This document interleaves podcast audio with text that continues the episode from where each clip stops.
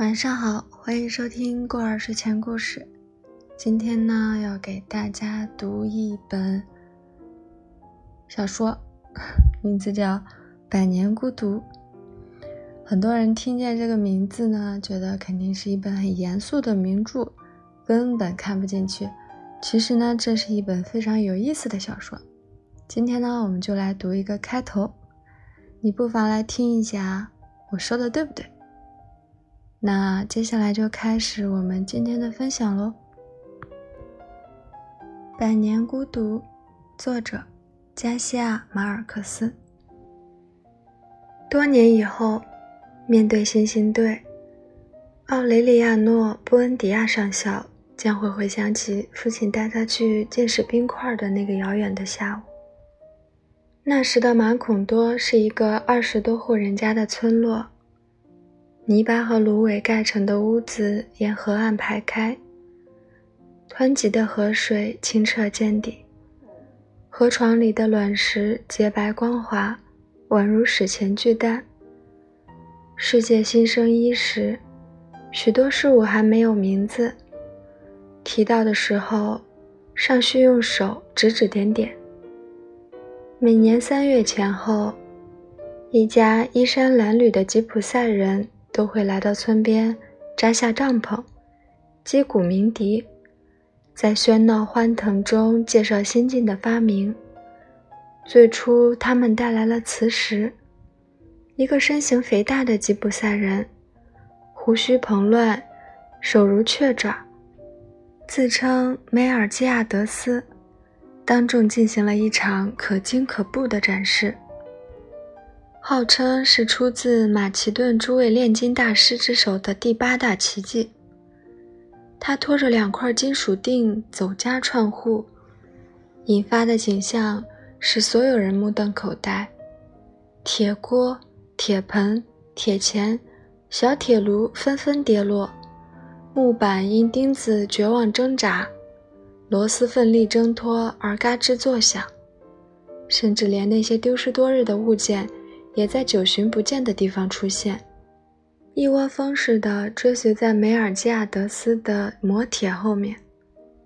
万物皆有灵，吉普赛人用嘶哑的嗓音宣告：“只需唤起他们的灵性。”何塞、阿尔卡蒂奥、布恩迪亚天马行空的想象一向超出大自然的创造，甚至超越了奇迹和魔法。他想到，可以利用这个无用的发明来挖掘地下黄金。梅尔基亚德斯是个诚实的人，当时就提醒他，干不了这个。然而那时的何塞、阿尔卡蒂奥、布恩迪亚对吉普赛人的诚实尚缺乏信任，仍然拿一头骡子和一对山羊换了那两块磁铁。他的妻子。乌尔苏拉·伊瓜兰本指望着靠这些牲口扩展微薄的家业，却没能拦住他。很快，我们的金子就能多到能铺地了，她丈夫回答。此后的几个月，她费尽心力地想要证明自己的猜想。她拖着两块铁钉，口中念着梅尔基亚德斯的咒语。勘测那片地区的每一寸土地，连河床底也不曾放过。唯一的挖掘成果是一副15世纪锈迹斑斑的盔甲，敲击之下发出空洞的回声，好像塞满石块的大葫芦。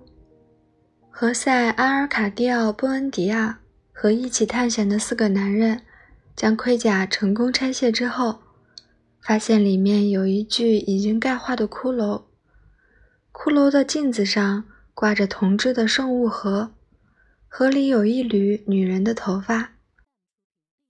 三月里，吉普赛人又来了，这次带来一架望远镜和一台足有鼓面大小的放大镜。展出时声称是阿姆斯特丹犹太人的最新发明。他们让一个吉普赛女人坐在村子一头，将望远镜安在帐篷入口。花上五个里亚尔，人们就可以凑到望远镜后，看到那个吉普赛女人在眼前出现，仿佛触手可及。科学消除了距离，梅尔基亚德斯说：“用不了多久，人们不出家门就能看到世界上任何地方发生的事情。”一个烈日炎炎的中午，他们用那台巨型放大镜做了一次惊人的演示，把一堆干草铺在街道中央。然后通过聚焦阳光点燃起来。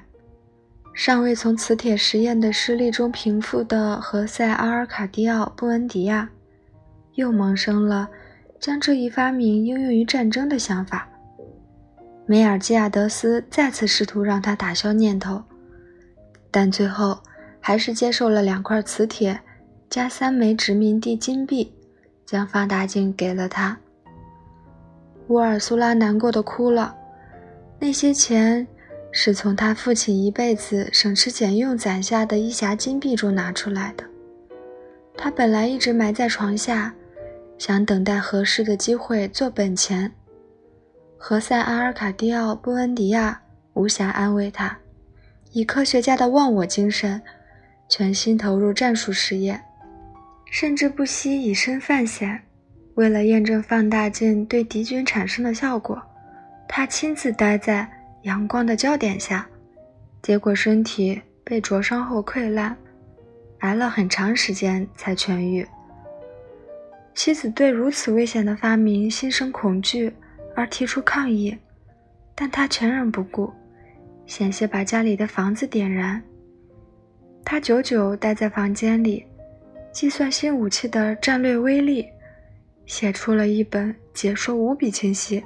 说服力无可抗拒的手册，他把该手册连同多种实验记录和多幅示意图一起寄给当局。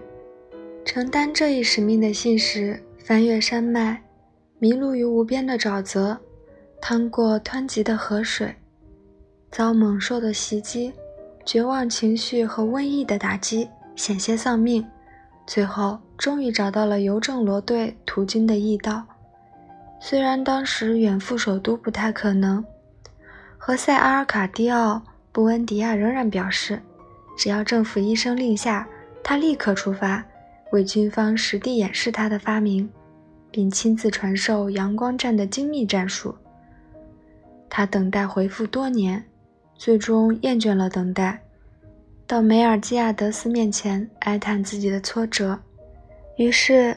那个吉普赛人做出了足以显明其诚实的举动，收回放大镜，把那三枚多卜龙还给他，还留下了一些葡萄牙人的地图和多种航海仪器。梅尔基亚德斯亲笔写了一份赫尔曼修士的研究成果提要给他，教他如何使用星盘、罗盘和六分仪，为了保证不受打扰地进行实验。何塞·阿尔卡蒂奥·布恩迪亚在宅院深处盖了一间小屋，整个漫长的雨季都把自己关在屋中。他把家庭职责完全抛在脑后，整夜待在院子里观测星体的运行。为了寻找精确测定正午的方法，险些患上日晒病。掌握了那些仪器的用法，并操作自如之后，他对空间的认知。使他无需离开小屋，就能遨游未知的海洋，寻访荒凉的地狱，并与神奇的生灵交流。正是在那个时期，他养成了自言自语的习惯，旁若无人地在家中踱步。与此同时，乌尔苏拉和孩子们却在菜园里累得直不起腰来，照料香蕉、海芋、木薯、山药。南瓜和茄子。然而，没有任何征兆，他疯狂的活动猝然中断，整个人陷入一种心醉神迷的状态。他连续好几天像是着了魔，喃喃自语，说出一连串连自己都无法相信的惊人设想。最终，在十二月一个星期二的午夜时分，他从所有的折磨中一下解脱了。孩子们终其一生都将记得父亲如何在桌首庄严入座，被长期熬夜和苦思冥想折磨的行销鼓励，因激动而颤抖着，向他们透露自己的发现：地球是圆的，就像个橙子。乌尔苏拉再也无法忍耐。如果你非发疯不可，就一个人疯好了，他喊道。别想用你那套吉普赛人的胡话教坏孩子。何塞·阿尔卡蒂奥·布恩迪亚无动于衷，妻子在狂怒之下把星盘扔到地上，摔得粉碎。他也没有被吓着，他又造了一台，还召集村里的男人到自己的小屋。用无人能懂的理论向他们证明，一直向东航行就有可能回到出发点。全村人都确信，何塞·阿尔卡蒂奥·布恩迪亚已经失去理智。这时，梅尔基亚德斯来到，澄清了真相。他当众赞许这个男人的聪明才智，说他仅凭天文观测就建立起的理论。尽管在马孔多尚不为人所知，但已经被实践所证明。为了表示敬佩，他特别馈赠了一样将对村子的未来产生深远影响的礼物——一间炼金实验室。那一时期，梅尔基亚德斯在以惊人的速度衰老。他头几回来访时，看上去和何塞·阿尔卡蒂奥·布恩迪亚岁数相仿。但当后者依然力气过人，揪住马耳朵就能将马掀翻的时候，吉普赛人却好像已经被某种顽疾击垮。实际上，那是他无数次周游世界时染上多种罕见疾病的结果。他在帮助何塞·阿尔卡蒂奥·布恩迪亚搭建实验室时亲口说过：“死神一直追随他的脚步，嗅闻他的行踪。”但尚未下定决心给他最后一击。他经历了危害人类的各种疾病和灾难，幸存下来。他在波斯得过鼠熟红斑病，在马来群岛患上坏血病，在亚历山大生过麻风病，在日本染上脚气病，在马达加斯加患过腺鼠疫。在西西里碰上地震，在麦哲伦海峡遭遇重大海难，却都大难不死。这个天赋异禀、自称掌握了诺扎丹马斯之药的人，是个阴沉的男子，裹在一团愁云惨雾里，目光斜夜，像是能够看透一切。他总戴着一顶黑色大礼帽，活像乌鸦展开的翅膀，身穿一件。天鹅绒坎肩儿，染着沧桑岁月的苔印。他智慧无边，又神秘莫测，却还是有着凡人的一面，未能摆脱日常生活中琐碎问题的烦恼。他抱怨着衰老和病痛，为经济上微不足道的窘境而难过。他很久以前就不再展露笑容。因为坏血病夺去了他所有的牙齿，在一个闷热的正午，他吐露了心声。何塞·阿尔卡蒂奥·布恩迪亚确信，那是一段伟大友情的开始。孩子们听着他的神奇故事，目瞪口呆。奥雷里亚诺那时只有五岁，他一生都将记得。那个下午，吉普赛人如何坐在窗前金属的反光中，用管风琴般深沉的声音揭示最幽暗的想象地狱，热得从太阳穴流下油腻的汗水。他的哥哥何塞·阿尔卡蒂奥将会把这奇妙的形象作为记忆遗产，传给所有后世子孙。乌尔苏拉却对这次来访印象恶劣。因为他走进房间的时候，正赶上梅尔基亚德斯一分神，打破了一个装有二氯化汞的小瓶。这是魔鬼的气味，他说。绝不是，梅尔基亚德斯纠正道。魔鬼已被证实具有硫化物的属性，而这不过是一点氯化汞。